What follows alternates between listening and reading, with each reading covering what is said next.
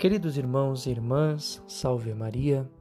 A liturgia de hoje nos apresenta o Evangelho de Jesus Cristo, escrito por Marcos, no capítulo 7, versículos 14 a 23, onde Jesus, o Mestre, tem um ensinamento importante a dar a cada um de nós.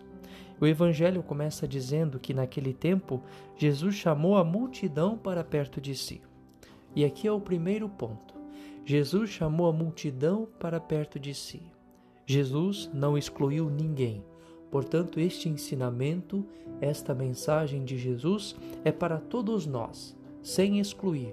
Todos nós que estamos perto do Senhor para ouvir o seu ensinamento. E Jesus nos ensina dizendo: Escutai todos e compreendei. O que torna impuro o homem não é o que entra nele vindo de fora, mas o que sai do seu interior. E aqui está a primeira chave de reflexão, e começo ilustrando esta frase com uma história que há um tempo atrás eu ouvi. Existia numa aldeia um velho índio que estava ensinando o seu neto. E ele ia dizendo que dentro do homem existem dois lobos, o lobo do bem e o lobo do mal, que ficam brigando, duelando entre si o tempo inteiro. O lobo da maldade, da inveja, da ira, da soberba, e o lobo da bondade, da mansidão, da humildade, da paciência. E como toda criança é curiosa, o neto pergunta ao velho índio: E no final, qual dos dois lobos vence a briga? E o velho índio, com toda a sua sabedoria, responde: Vence no final aquele que você alimentar. E o evangelho de hoje conclui no versículo 21.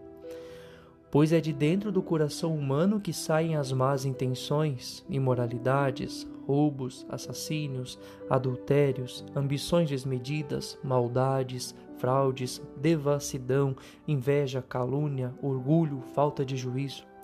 Todas essas coisas más saem de dentro, e são elas que tornam impuro o homem.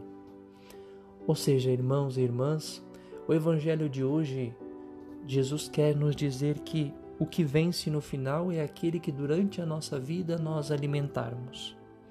Se nós somos seguidores de Jesus, nós precisamos tê-lo como modelo, como exemplo e buscar alimentar dentro de nós aquilo que Jesus nos ensinou, que é o amor, que é a paciência, que é o perdão, que é a acolhida.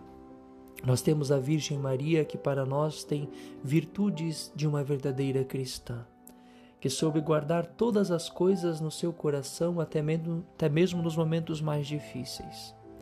Que possamos também nós, com o Espírito Santo de Deus que nos instrui, que nos defende em todos os momentos, saber alimentar dentro de nós tudo aquilo que é bom, todos os ensinamentos de Jesus para que possamos também externar aquilo que nós aprendemos do Mestre. Que desça sobre nós a bênção do Deus Todo-Poderoso, Pai, o Filho e Espírito Santo. Amém. Salve Maria.